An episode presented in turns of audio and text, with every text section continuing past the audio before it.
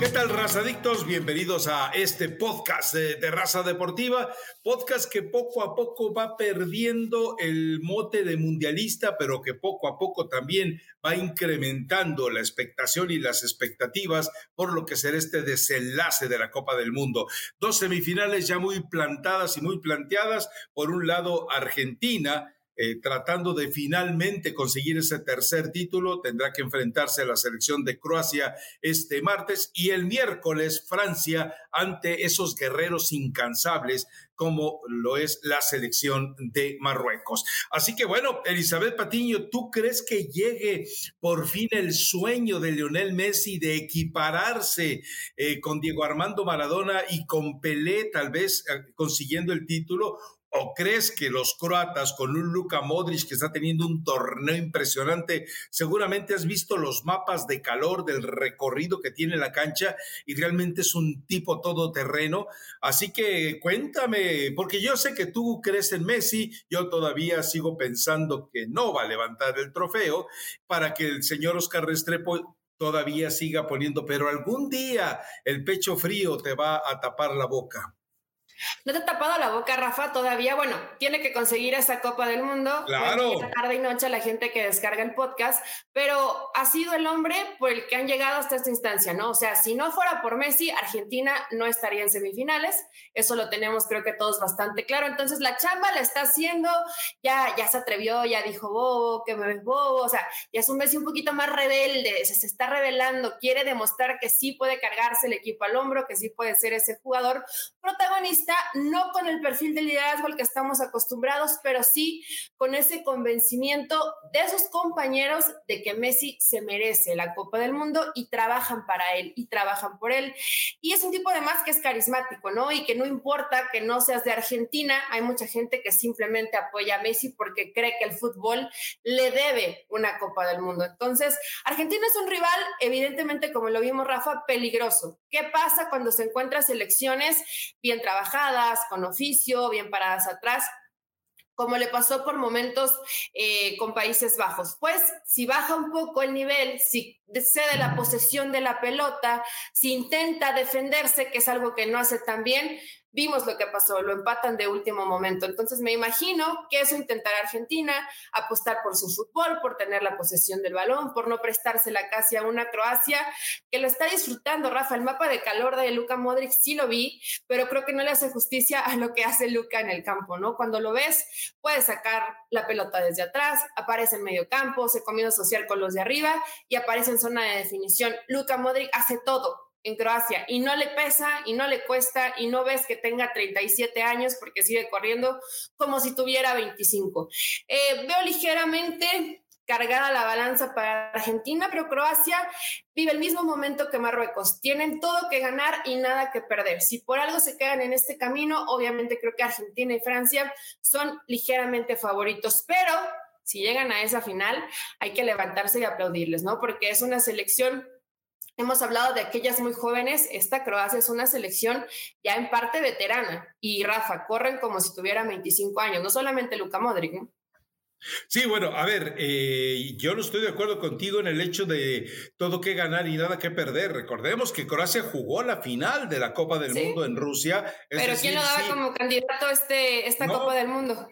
Pero como sea, es decir, sí entiendo la responsabilidad que debe de tener Croacia como subcampeón vigente. Ahora, es una selección que tiene solamente a ocho jugadores de la Copa del Mundo de Rusia, es decir, es todavía una generación que seguramente en el 2026 se va a manifestar con la misma, no va a estar Modric obviamente, pero se va a manifestar con toda la eh, potencia que tiene este fútbol de Croacia.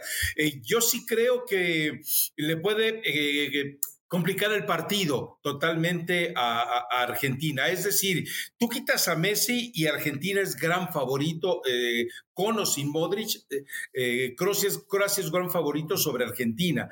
Con Messi y sobre todo después de, vamos, el, pase que entrega para el primer gol de, contra Países Bajos es de otro planeta. Yo creo que solamente Ronaldinho y el pibe Valderrama hubieran sido capaces de ver lo que vio Messi. Me parece espectacular eh, ese balón porque además lo hizo al estilo Ronaldinho. Estaba enfilándose hacia la izquierda y metió el pase al único boquete posible que había entre Holanda para entregarle la pelota a Molina. Sí, está pasando un gran momento. Yo no sé por qué ya en varias conferencias de prensa de Argentina usan este Messi que está eh, maradoniano o sea, ya de repente el hecho de que lo maradonien a, Messi hace sentir como que de verdad está a la altura como líder. yo Rafa, ¿tú viste jugar a Maradona? ¿Estás cerca Messi de Maradona? Eh, a ver, en algunas cosas lo supera, en otras jamás lo podrá superar. Lo supera en ese tipo de, magia como la de este pase que te platico, pero recordemos cómo él, por ejemplo, entrega la pelota para el título precisamente en el Estadio Azteca contra Alemania. Eh, en el único momento, segundo espacio que le dieron los alemanes, mete el balón para el 3 a 2. O sea, yo creo que eh, están a la altura, evidentemente, pero tiene que ganar el título. O sea, lo de Messi es un prodigio. Hoy es un jugador que definitivamente es más útil al equipo y por eso es más peligroso hoy que cuando era prácticamente la explosión individual. Hoy me parece que, que, Messi, al serle útil al equipo y con esa demostración ante Holanda, pero también recordemos algo, llevó a Brasil a la final de la Copa eh, eh, América eh, contra, perdón, lleva Argentina a la final de la Copa América contra Brasil y ahí pues hizo el gran ridículo, esa pelota que le queda ahí botando a un metro para empujarlo. No, bueno, pues eh, a ver, pasó, no, no pasó. no podía haber, es como parecido a cuando tenía que llegar em, algún otro entrenador, en el caso de Gerardo Martino, ¿no? Ya sea Almada, cualquier otro, no faltaba podcast donde no lo dijeras, hoy no falta podcast donde no recuerdes ese momento de Messi. Y, si Messi consigue la Copa del razón Mundo, con el Tata o no? Que no solamente la consigue él, pero si Argentina consigue la Copa del Mundo, se acaban los detractores de Messi, ¿no? Que le llaman pecho frío, que no tiene la personalidad, que no es líder, se acaba. O sea, no, no habría forma de seguirlo justificando.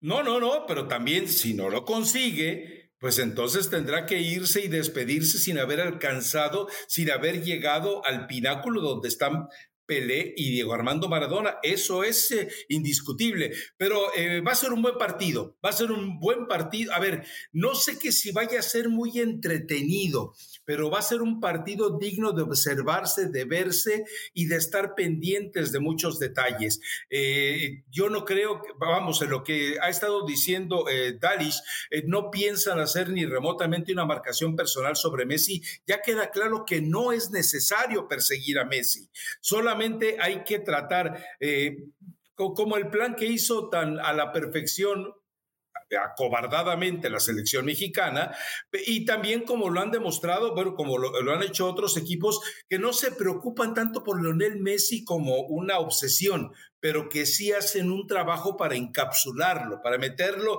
en la jaula, pero también, así como el descuido con México, que lo deja ahí abandonado Héctor Herrera, seguramente porque estaba entonando interna y mentalmente una canción del grupo firme. Bueno, pues así, eh, eh, ¿qué, podemos decir? ¿Alguien se descuidó en el pase del primer gol contra Países Bajos? Nadie, fue una genialidad. Entonces, eh, son muchos escenarios que hay que cuidar, pero yo creo que lo ha estudiado tanto y lo conoce tanto eh, Modric y Dalic que seguramente entienden que aislando a Messi en todos sentidos, eh, empiezan a tener el, control de territorio, porque Argentina también se siente desesperado. Cuando ven que Messi no aparece, empiezan a desesperarse y a querer resolver algo que queda muy claro. Hoy Argentina no tiene un plantel, quitando a Lionel, no tiene un plantel para ganarle a Croacia, no tiene un plantel para ganarle a Marruecos, no tiene un plantel para ganarle a Francia. Pero tienen a Messi. Entonces, eso, es lo que termina inclinando la balanza.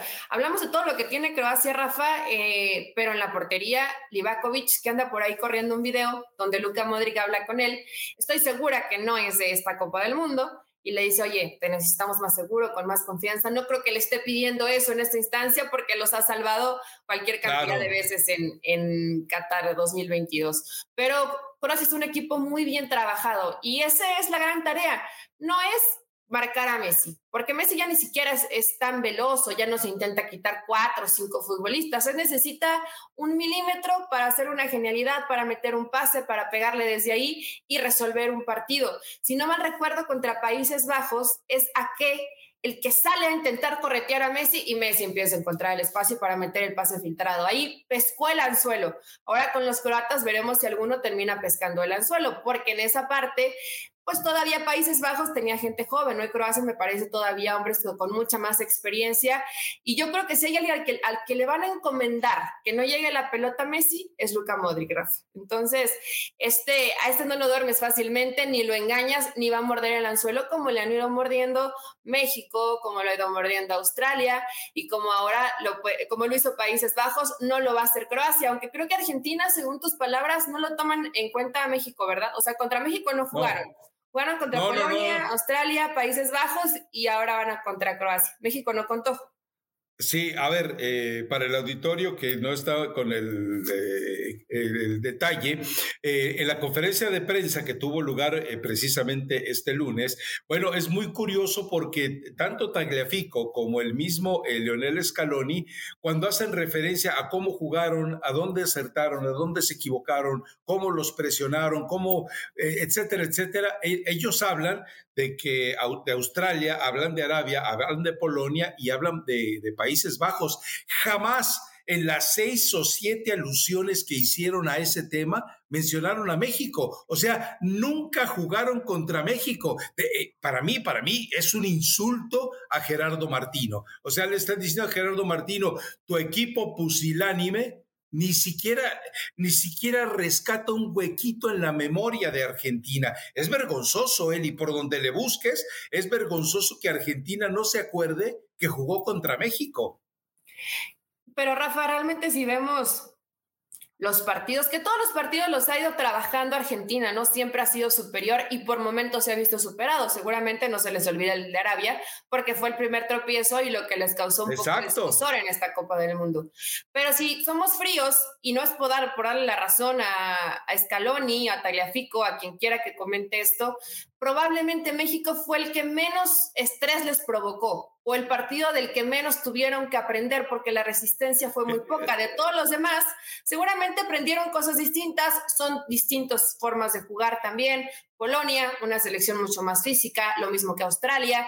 Con México, pues a lo mejor no sintieron que les sirvió de mucho, Rafa, era un partido que tenían que ganar y punto. Eh, y la verdad es que en cierta parte tienen razón. De todos los rivales contra el que se enfrentaron, probablemente el que menos trabajo les costó o del que menos aprendieron fue el de México, aunque tal vez a ti te duela. O hay algunos mexicanos muy dolidos odiando a Argentina porque perdieron ese partido. Ya pasó, ya déjalo ir. Ahorita sigue yo te Luisa con su plan de ¿cuántos días le quedan? Como 40, ¿no?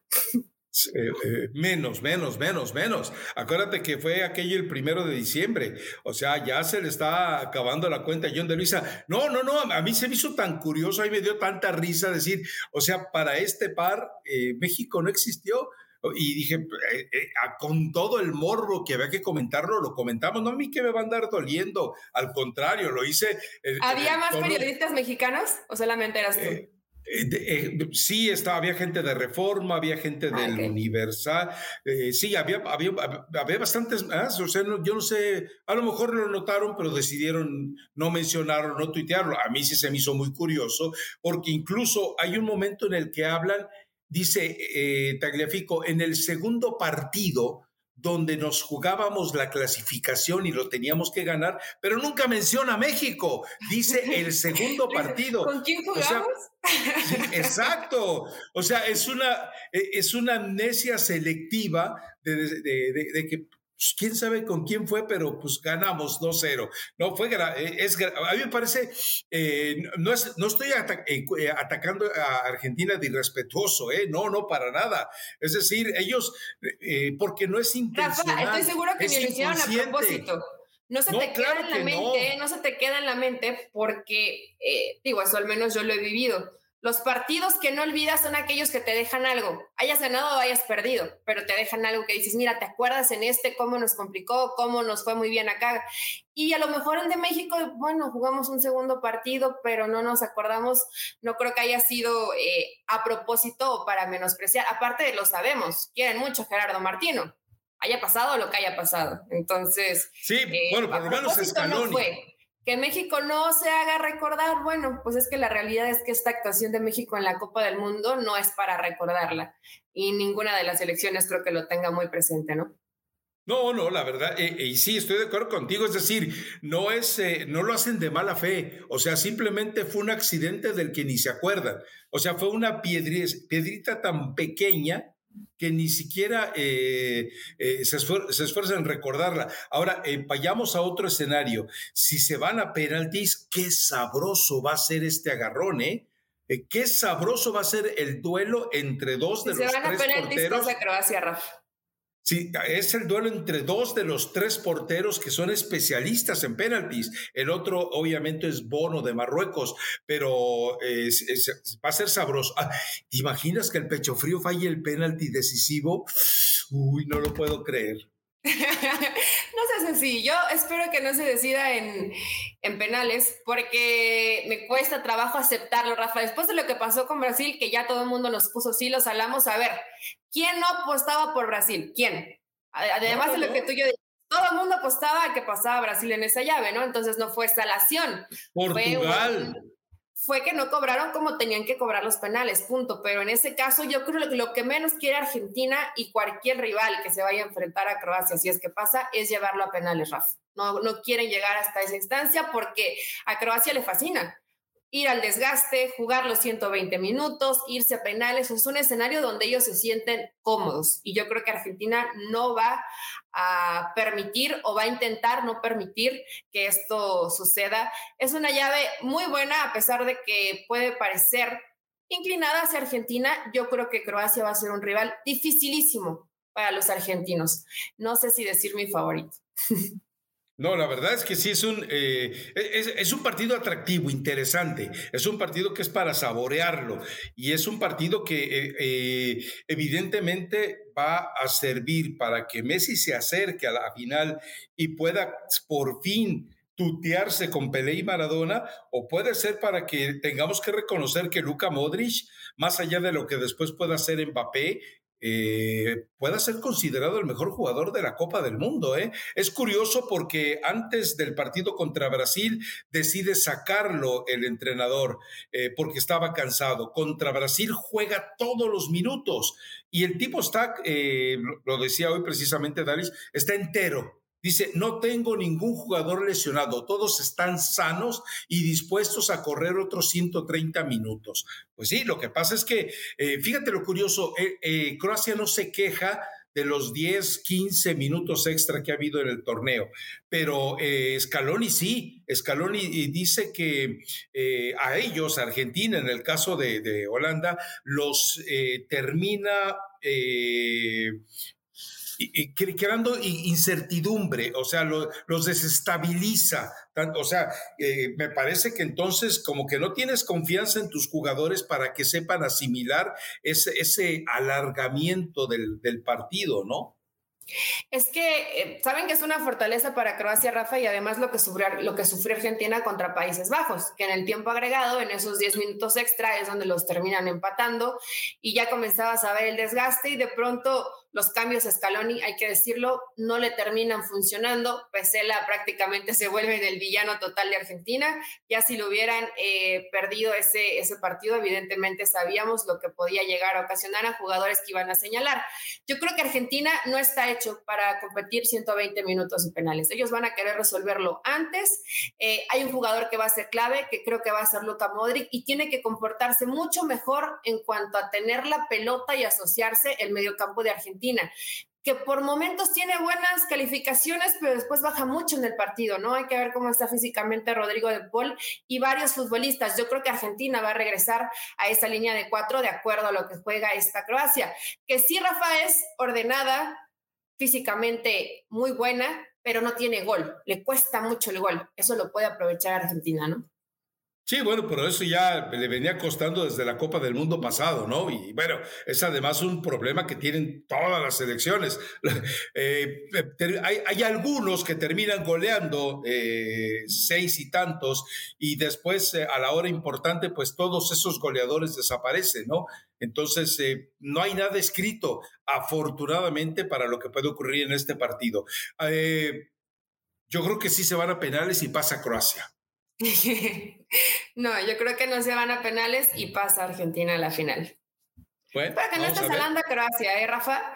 Eh, ah. no, lo, no lo hagas a propósito porque quieras que tú, Messi, llegue a la final de la Copa del Mundo, pero me parece que por ese simple factor diferencial que se llama Lionel Messi, Argentina va a estar en esa final de la Copa del Mundo.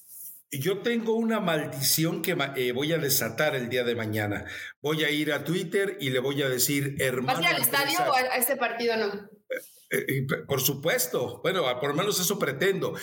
voy a escribir, hermano Andrés Agulla, no te preocupes, hoy todos somos argentinos. Cada que lo he hecho, Argentina pierde.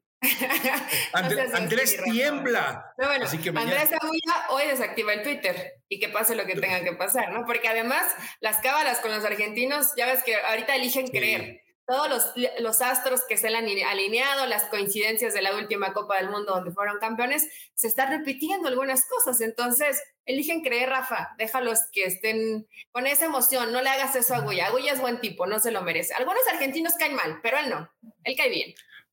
Eh, yo, yo lo voy a hacer porque me nace del corazón. Pero bueno, a ver, el otro partido es también muy agradable. Eh, hay mucho fútbol en Francia. Eh, Mbappé, que desapareció en el partido anterior, bueno, es de suponerse que, por la, que no estaba bien físicamente, que evidentemente no quería lesionarse, que se protegió, pero quedó a deber, definitivamente quedó a deber. Griezmann se encargó de mucha de la chamba que le tocaba a Mbappé, pero eh, del otro lado, lo de Marruecos es realmente fascinante, pero fascinante. Eh, no sé si lo leíste, pero yo comentaba en Twitter, ojalá que México llevara un entrenador así, eh, pero pues lo malo es que pues ya sabemos cómo son de borrachitos. Se enojó Carlos Albert porque, di, porque dice que generalicé. Pues yo nomás le pregunto, ¿cuántos fueron a la, con las escorts allá a Lomas de, de Reforma, no? Pues, bueno, el Carlos Albert, con todo respeto, pero del 100%, el 90% está enojado, Rafa. Igual y ese día lo, no la agarraste en un buen momento y, le molestó de pronto algo. algo de lo que de por sí ya le molesta todos los días. Eh, pero es que un entrenador así, obviamente, eh, con esa propuesta de creer en tus jugadores, pero sabemos que el fútbol como tal, el que despliega Marruecos, no es un fútbol que pueda desplegar México, porque son características de selecciones muy distintas. Pero, a ver, Rafa, me lo siguen restregando en Twitter. Este llegó en agosto y tú dijiste que sí llegaba Almada. Tú querías que Almada llegara una semana antes de la Copa del Mundo, no cinco meses antes de la Copa del Mundo. No, yo, dije, eh, terminando el torneo, vamos, eh, eh, trépate, pero vamos, yo, yo, yo, lo pedía desde un, desde un año antes, Almada. Pero bueno, a ver, pero ya estamos ya, estamos ya ensuciando con el fútbol mexicano lo que es importante. Eh, lo de Marruecos, mucha gente dice que es ratonero. Eh, eh, si lo ves por televisión te puede parecer ratonero, pero si lo ves en el estadio, el despliegue es bellísimo, impresionante. Ah, hacen el 3 a 1 sobre el que lleva la pelota y en cuanto la recuperan, vamos, se abren de una manera impresionante para ofrecer al que tiene la pelota la salida. Sí, es cierto, es defensivo, no lo vamos a negar, pero no es, eh, vamos, hay, hay sistemas, eh, porque muchos me dicen, es que, por ejemplo, ahí está el, Cholo Simeone. No, no, no, la propuesta de Marruecos es muy superior a la del Atlético de Madrid, pero muy superior en despliegue, en orden, en entrega, en, una condición física. Eh, platicaba el entrenador y lo platicaba también el portero Bono, que muchos de los jugadores que han tenido actividad llegaron lesionados a la Copa del Mundo. Va a tener la ausencia de Shedira, que, bueno, salió expulsado, pero eh, realmente al que pongas,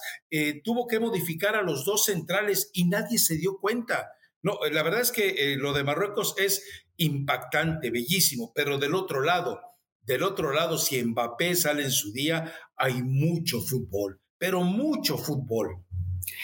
Sí, el partido que recién vimos, a mí, al menos Rafa, ha sido mi favorito, el de Inglaterra contra Francia. Fue un gran partido, donde inclusive me parece que fue mejor Inglaterra que Francia, pero eh, Francia fue más efectiva al momento de, la definición, ¿no? Simplemente fue ese punto muy fino, porque termina fallando el penal Harry Kane, pero este pudo haber sido para, para cualquiera. Eh, acá lo que tiene de interesante Francia es que si Mbappé lo marcan bien o impiden que el balón llegue porque es una extraordinaria marcación de Inglaterra, Tienes a Griezmann, que ha hecho una muy buena Copa del Mundo. Hemos hablado eh, poco de él, pero realmente ha sido un jugador que hay que destacar. Y tienes a Giroud y tienes a Chomeny, que creo que anda medio entre algodones, no está al 100% físicamente. A este Francia se le han ido cayendo futbolistas por lesión y ha sabido eh, de Champs cómo poder recomponer para que siga siendo una selección fantástica, que juega muy bien, que es ofensiva, que es ordenada también en defensiva. Entonces, Rafa Francia pues es el rival que nadie se quiere enfrentar, porque es la actual campeona del mundo y para muchos la que puede llegar a repetir, creo que tiene la calidad para hacerlo, pero este Marruecos, yo no sé por qué muchos andan tan exquisitos criticando el fútbol defensivo que dicen que es antifútbol. A mí me parece maravilloso lo que hace Croacia, lo de Marruecos me parece para aplaudir, Rafa, y me encantaría verlo en el estadio, porque por más allá que lo he visto los partidos de Marruecos, me encanta verlos dos o tres veces en repetición, pero no se puede apreciar igual.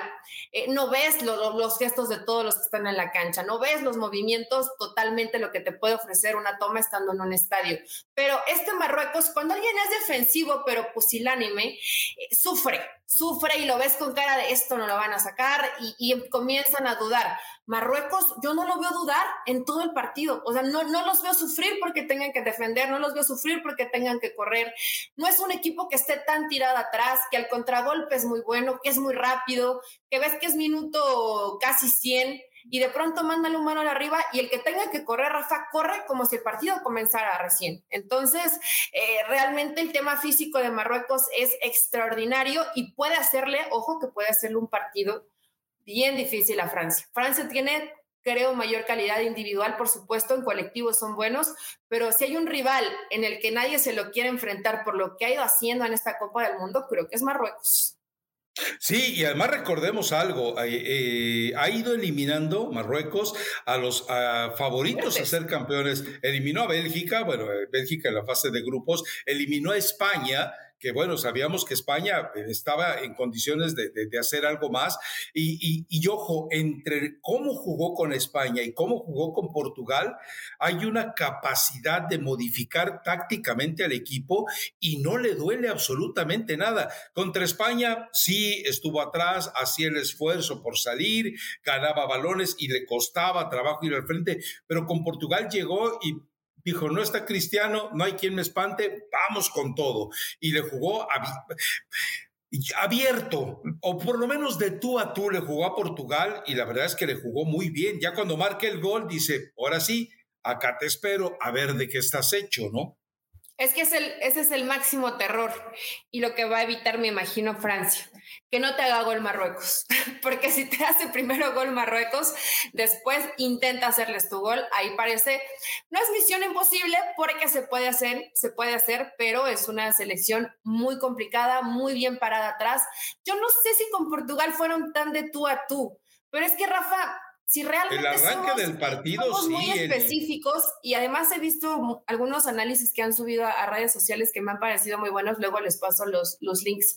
Eh, no es tan, no está tan tirado atrás nunca eh, Marruecos. Digo, sí por momentos retrocede algunos metros, pero un equipo que esté todo tirado atrás, temeroso, con miedo, sufriendo, ese, ese equipo no es Marruecos. Realmente Marruecos tiene una idea muy clara de lo que tiene que hacer. Entonces el jugador va convencido, hace los recorridos que tiene que hacer. Ves que siempre donde aparecen dos jugadores del equipo rival hay cuatro marroquíes. En todas las zonas hay superioridad numérica. Te ganan las segundas jugadas. Son muy rápidos la gente de arriba. Físicamente, eh, por arriba es difícil ganarles y tienen un gran arquero. Es una selección muy completa Creo que Marruecos es el único rival que le puede hacer pasarla muy mal a Francia de los cuatro que quedan. Ese es Marruecos. Y volvemos a lo mismo, una cosa es amontonarte para defenderte y otra cosa es organizarte para defenderte. Y Marruecos se organiza para defender. Eh, no, y además, ¿sabes qué pasa? Que también se ha convertido en el favorito eh, de todos en Qatar. ¿Por qué? Por su, por su afición, ¿Por qué? Por la tribuna. ¿Por qué? Porque eh, de repente, eh, desde que empieza el partido hasta el último segundo del último minuto, del último penalti tirado, ahí está metido el equipo. Sigue nivel de, premios, ¿verdad? O sea, eso no ha bajado desde el partido contra España. No, no, no, es, es, es, impresionante.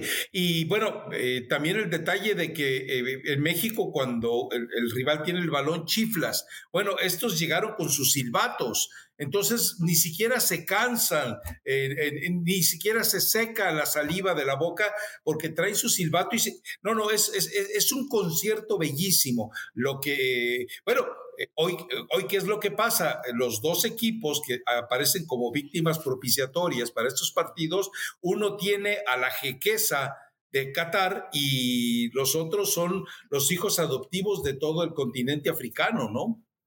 Y, nos caen bien, Rafa. Son selecciones que han caído bien. No que digas, ah, pues sí ha ganado, pero es una selección soberbia, o es una selección pesada, o es una selección eh, con poca química, con poco ángel. Las dos, bueno, Croacia, yo creo que mucho por Luca Modric, ¿no? Pero en el tema de Marruecos, eh, creo que es una selección que te termina cayendo bien, porque además eh, lo ves como lo disfrutan, ¿no? Uno de los centrales, cuando Pepe falla esa última y va y, y le ves a la pelona.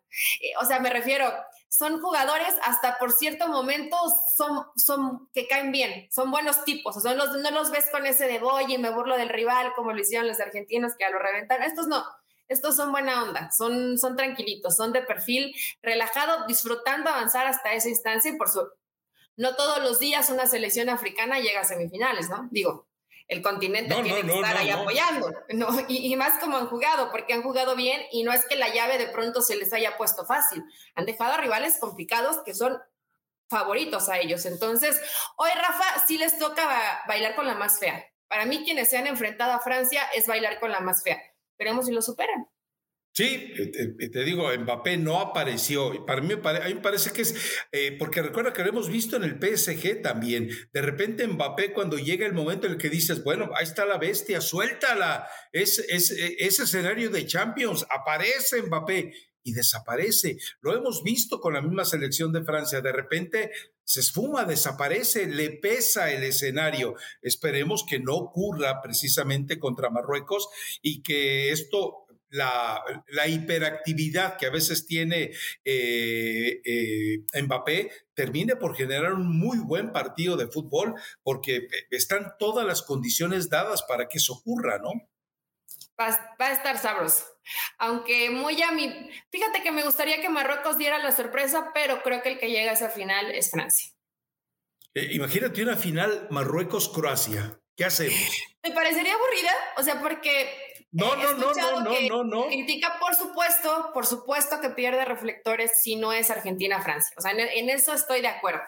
Eh, pero más allá de eso, Rafa, creo que serían dos elecciones que habría que sentarse en el mundo de fútbol a pensar que en estos nuevos, plan bueno, no son nuevos planteamientos, pero donde apuestas mucho más por un orden, por un fútbol tal vez más físico, eh, otro tipo de cosas, no el fútbol poético de mucha posesión de balón y, y que de pronto ha sido intrascendente en esta Copa del Mundo, ¿no?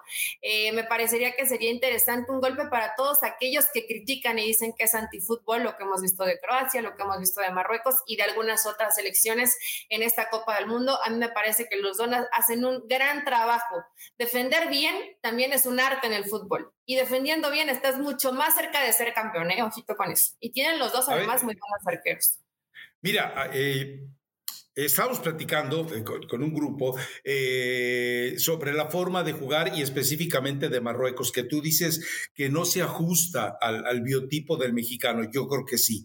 y, y, me preguntaba alguien, ¿a ti te gustaría un equipo mexicano así de aburrido, es que, a ver, entiendan algo, cuando tú ves a un grupo de jugadores con una entrega sobredimensionada como la de Marruecos, tú no puedes estigmatizar al jugador. Un jugador que pierde y se muere por algo en la cancha, eh, dices, bueno, oh, es el destino que tiene este equipo, pero lo ves eh, la forma en la que en real, tú dime si algún partido de la selección mexicana has visto esa, e, e, esa capacidad de entrega, de responsabilidad, de devoción, de compromiso, de voy, marco, quito la pelota y de inmediato empiezo a tratar de crear un escenario de gol, de voy, eh, marco, encimo, hostigo al adversario, recupero el balón y ya sé qué hacer con él. No, eh, vamos, la mejor exhibición de, México fue el primer tiempo contra Argentina pero nunca le faltó el respeto. O sea, lo que demostró es que era eh, un buen perro guardián de su casa. Pero en cuanto le dieron el periodicazo en el hocico, se, apagó, se aplacó. Y, eh, la, la, intensidad y la fuerza emocional que tiene la selección de Marruecos, la quisiéramos ver pero pues, como puse en el tweet, lamentablemente, en lugar de una gotita de gloria, los mexicanos prefieren un galón de vodka de tamarindo, ¿no? que no los culpo. De pronto se antoja, Rafa. Pero para, para este fútbol, para este fútbol, es broma, para este fútbol que, que hacen los marroquíes, eh, hay que ser muy disciplinado en todos los aspectos. ¿eh? No me refiero a disciplinado fuera de la cancha solamente, sino disciplinado tácticamente. Y es algo que no es el fuerte del jugador mexicano. Por eso me parece que esta forma no se adaptaría al, futbolista mexicano, pero eh, también mucho va de la mano en el trabajo que hagas con el entrenador que llegan a seleccionar, que hoy pues está mucho en stand-by, realmente han sonado muchos nombres, siguen muy fuerte, digo, tú no estás en México, el rumor de que es un entrenador mexicano, que va a ser un entrenador mexicano, creo que ya salió Almada, ya, salió Almada a decir que a él realmente va por Uruguay, o sea, él quiere que le den ah. la selección de Uruguay. A ver, volvemos a. Ya, ok, ya platicamos de los. Bueno, favorito. Dijiste Marruecos, ¿no? ¿O no? No, tengo que ir por el que tiene todo el fútbol, que es Francia, ¿no? Sí, yo también eh, creo que la final va a ser Francia-Argentina y espero no salar a nadie. Yo espero que sea eh, Croacia-Francia, pero vamos a ver, esperemos a ver a final de cuentas. lo de Croacia, lo de Croacia es más sentimental que, que, razonado, es más hormonal que neuronal, por, mi parte. Eh, sí, ¿Andas hormonal, Rafa Ramos? yo creo que esa es de todos, ¿no, o, en algún momento. o con Luca Modric que cae bien, ¿no? ¿Te refieres a eso? No, no, no, no, me refiero eh, al escenario de, de, que si en 2009 dije con el pecho frío Argentina no va a ganar una Copa del Mundo, pues tengo que mantenerme ahí a final de cuentas. Pero bueno, eh, ya dejando de lado eh, todo eso, parece que es el piojo, ¿eh? Parece que es el piojo, ¿te acuerdas que lo platicábamos? Que lo que está pensando Emilio es juntar a su gente. Eh, Ricardo Peláez, que lo utilizó para que diera el mismo discurso que Denise Merker y que, bueno, pues el piojo es el que va a estar aparentemente con él. Ahora, seguramente los va a meter en cintura, porque recordemos que eh, Miguel Herrera le ha tirado pullas a Ricardo Peláez. Ahora, en lo que dices de, la forma de jugar, eh, estaba escuchando un fragmento de un programa en el que aparecían el Chepo y la Volpe, y, y el Chepo repite lo que tantas veces hemos dicho, es decir, el jugador mexicano y que lo dijo primero la Volpe, es un analfabeta táctico funcional. Y, es, y, el Chepo lo repite y es cierto. O sea, eh, el, jugador mexicano, si tú le dices, eh, oye, el, el, partido está así, resuélvelo, no sabe qué hacer, porque no ve fútbol, porque no sabe leer fútbol cuando está ante, ante la televisión o en un estadio. Hay una pereza del jugador mexicano por ver fútbol. Y pasa, digo, no, recuerdo porque además dijeron un par de jugadores lo mismo de Argentina, de Francia, y que le dices, oye, ¿tú qué haces en tu tiempo libre? ¿No ves fútbol? No, no, no, qué aburrido. Yo juego a la play, yo hago tal, o otra actividad, ¿no? Y eso le serviría mucho. Habitualmente, si tú le dices, mira, tienes que hacer esto por esto, no es que el jugador va a llegar a esa situación. El entrenador tendría que explicarle para que pueda llegar a entenderlo, ¿no? Y es mucho más difícil, Rafa, porque si haces con algo que te que te imponen que hagas, pero no sabes por qué lo haces, se vuelve mucho más difícil que realmente te termine funcionando en un colectivo, ¿no? Yo no te hablo del tema individual porque evidentemente no va a salir y si uno no funciona, se va haciendo una, una cadenita. Pero bueno, Miguel Herrera, yo pensé que no, que no se la perdonaban, ¿eh? que más allá de que eso me parece que una apuesta donde ya conoces, a lo mejor que no te arriesgas tanto a cometer el error, pues la situación en cómo se comporta Miguel Herrera no cambió, no cambia ni cambiará. Es también un poco arriesgado en ese tema porque Miguel va a seguir igual. Sí, a ver, eh, yo vuelvo a lo mismo que, que, te lo comenté alguna vez. Si en, el aeropuerto de Filadelfia hubiera estado Ricardo Peláez en lugar de el eh, ñato de Santiago Baños, no, te apuesto que no hubiera habido ese intento de agresión, porque Ricardo Peláez, al ver que está Martinoli, al ver que está el piojo, de inmediato, Miguel, tranquilo. ¿Qué hizo Baños? Nomás lo vio, Ahora, él no era su jefe. ¿Qué hizo González Iñárritu? Pues nomás lo vio y seguramente lo vio hasta complaciente de que hiciera algo eh, agresivo. Ricardo Peláez sí te mete en cintura al piojo. Pero yo sigo pensando en mi columna vertebral. Director de selecciones nacionales, Javier Aguirre, abajito el piojo, auxiliares Memo Vázquez Padre y Mario Carrillo, y en selecciones femeniles Nelly, Nelly Simón y venga, vámonos por el quinto partido.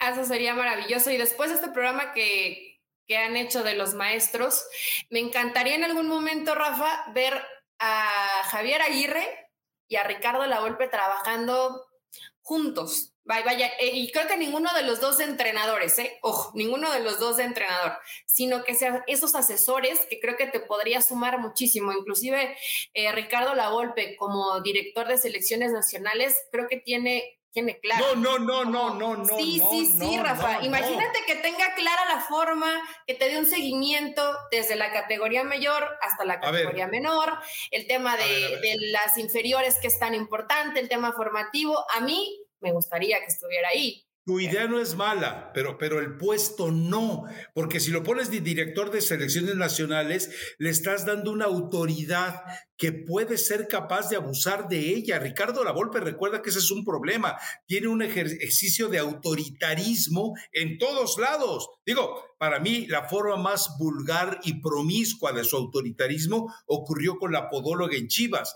Pero eh, entendamos algo, si tú, yo, yo sí pongo a Javier Aguirre, director de selecciones nacionales, y si quieres poner como responsable del área técnica de selecciones nacionales a la Volpe, hazlo, de acuerdo, pero no le des la autoridad máxima, que dependa de alguien que tenga un carácter por encima de él, que, que si quiere pues, saltársela. Saltarse las trancas, que vaya Javier Aguirre y le diga, hey, muñeco, ¿a dónde vas? Entonces, eh, eh, eso sí serviría, pero eh, la verdad, creo que dos tipos con tanto temperamento pueden convivir en una tertulia, en un café, pero no pueden convivir en una chamba, ¿eh? A mí me gustaría, Rafa, porque además yo creo que tienen mucho que sumar cada uno con ese perfil tan distinto que tienen de, entrenador, ¿no? Pero eso ya es un sueño medio guajiro. Sabemos que van a... Es probable lo de Miguel Herrera. Fíjate que yo pensé que Nacho Ambriz, cuando hablaban de mexicanos, era el que podía llevar la delantera, pero realmente de Nacho se ha hablado muy poco. Y hay una campaña importante a favor del Jimmy Lozano. Yo no sé si alguien sepa algo de que de pronto yo no me he enterado, pero mucha gente dice que Jimmy Lozano está listo, que Jimmy Lozano y Jimmy Lozano, y lo veo de mucha gente de Televisa. Entonces, eso me, llama un poquito la atención, que puede llegar a ser el Jimmy Lozano y no Miguel Herrera. Eh, a propósito, alguien de dentro de la empresa donde opera como jefe, eh, Emilio Azcarra Gallán, me confirmó.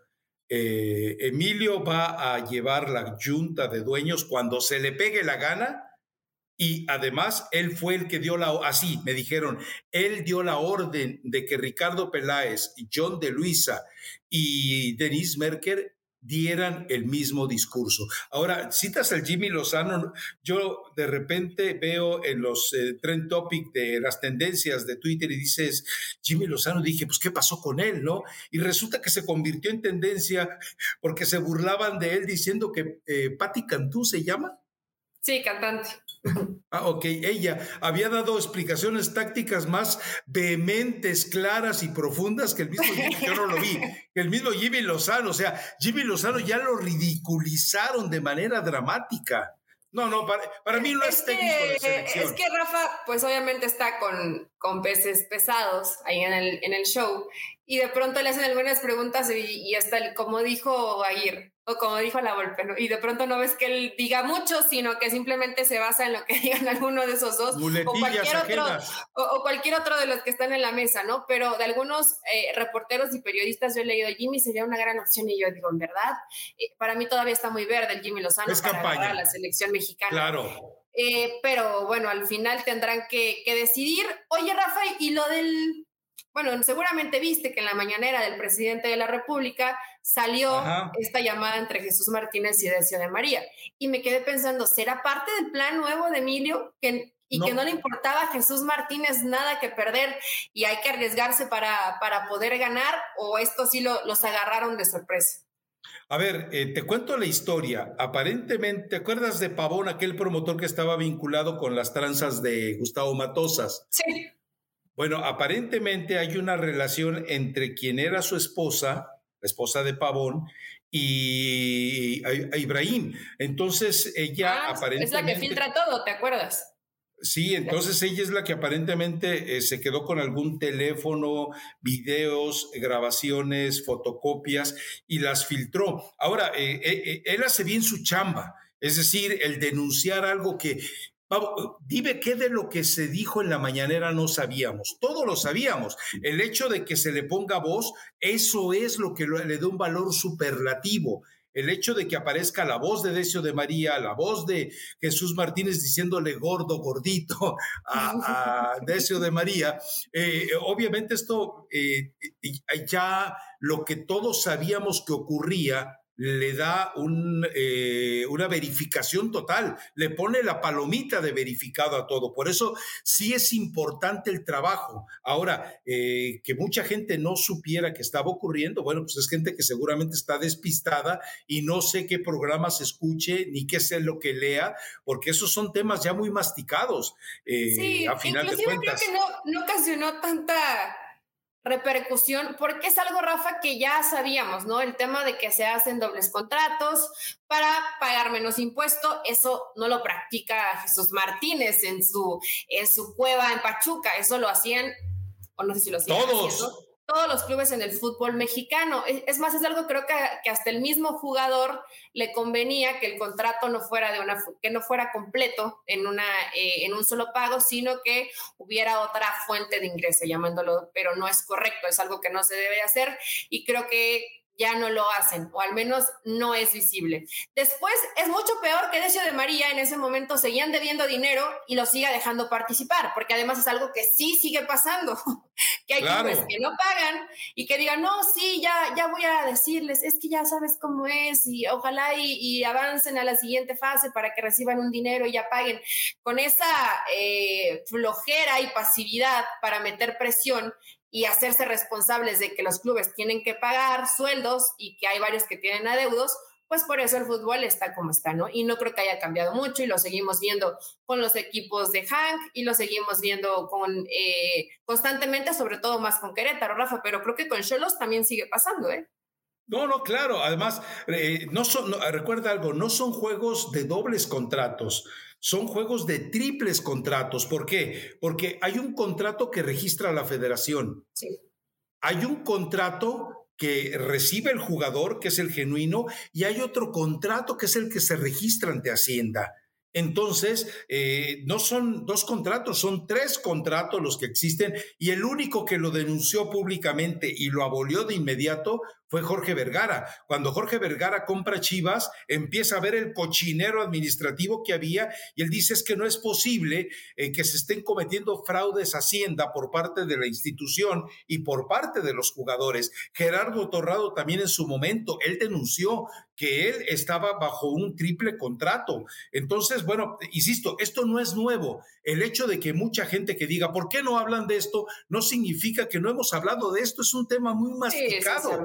Que no estén enterados muchos de los radioescuchas, pues eh, ahí sí yo no tengo la culpa de que andas escuchando en lugar de estar escuchando el podcast correcto, correcto, pero eh, creo que ya nos mandaron un WhatsApp por ahí, como dice la golpe de que le cortes, ¿no? Ya, sí, ya sabemos que, que, Fernando es un poco más estricto en el tema. Por lo menos Héctor y Damián ya se van y se echan una jetita y se les pasa el tiempo, ¿no? Pero Fernando... ¿Una qué, perdón? se van y se duermen un ratito. Un coyotito. Un coyotito. Tú ya estás bien, Rafa, porque está... Por favor, cuídate porque vemos que mucha gente se está enfermando en Qatar y no queremos que te nos enfermes. Cuídate porque esos cambios extremos de temperatura tienen a más de uno con la garganta destrozada. Sí, pero eh, eh, son, son los riesgos, ¿no? O sea, pues, a final de cuentas eh, estás expuesto y pues nada más es cuestión de cuidarte, ¿no? A final de cuentas. Pero bueno, ¿alguna recomendación musical ya para cerrar esto? Una de Patti Cantú, yo no sé qué cante, pero... Ah, Patti Cantú canta, canta bien, pero traigo una que está sonando fuerte que se llama Gatita de Bellacat todo el mundo está medio de barrio, la verdad. Eh, no me siento orgullosa de recomendarla, pero no tiene, palabras obscenas, Rafa. Entonces aquí pasamos un filtro para no recomendarles cosas grotescas. Entonces vayan, bailenla. Tiene barrio, también tiene un poco de flow. Y nosotros, pues acá nos escucharemos, ¿qué será? El viernes. El viernes ya sabemos qué pasó en la Copa del Mundo. ¿Quiénes son los finalistas de la Copa del Mundo? Así es, ya veremos cuál es el destino del pecho frío. Bueno, nos escuchamos entonces el viernes. Te toca difundir el podcast. Vale, chao.